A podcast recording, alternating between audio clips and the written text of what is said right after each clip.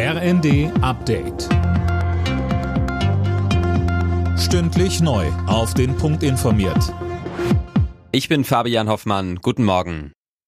Zum Start des CSU-Parteitags hat Markus Söder gegen die Bundesregierung ausgeteilt. Die Ampel sei eine der schwächsten Regierungen, die Deutschland je hatte, sagte der CSU-Chef.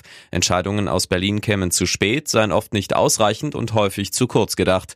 Zu den aktuellen Herausforderungen sagte Söder. Wir stehen an einer neuen Schwelle bei Corona. Wir sind auf dem Weg von der Pandemie zur Endemie. Und deswegen sage ich auch deutlich, ich kann das ständige Gemeckere von Herrn Lauterbach und seine Warnungen nicht mehr hören. Es ist unglaubwürdig, vor Corona zu warnen und Kiffen zu erlauben, liebe Freundinnen und Freunde.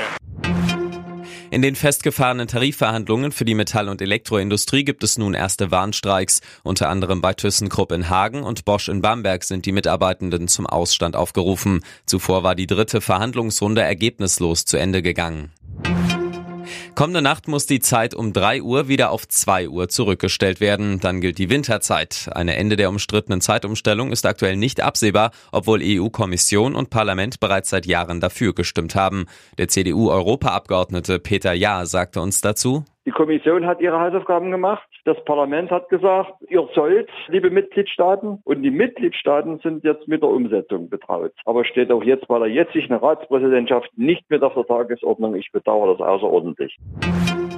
Nach der Attacke auf den Ehemann der demokratischen US-Spitzenpolitikerin Nancy Pelosi wird dem mutmaßlichen Täter unter anderem versuchter Mord vorgeworfen. Der 42-Jährige soll in das Haus des Paares in San Francisco eingebrochen sein und Paul Pelosi mit einem Hammer attackiert haben. Außerdem rief er laut US-Medien, wo ist Nancy? Das Motiv ist weiter unklar.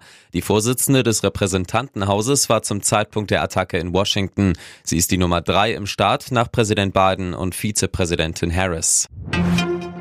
Zwölfter Spieltag in der Fußball-Bundesliga und Werder Bremen hat zum Auftakt gewonnen. Das Heimspiel gegen die Berliner Hertha endete dank eines späten Füllkrugtores 1 zu 0. Mit Blick auf die Tabelle macht das Platz 6 für Werder und Platz 13 für Hertha. Alle Nachrichten auf rnd.de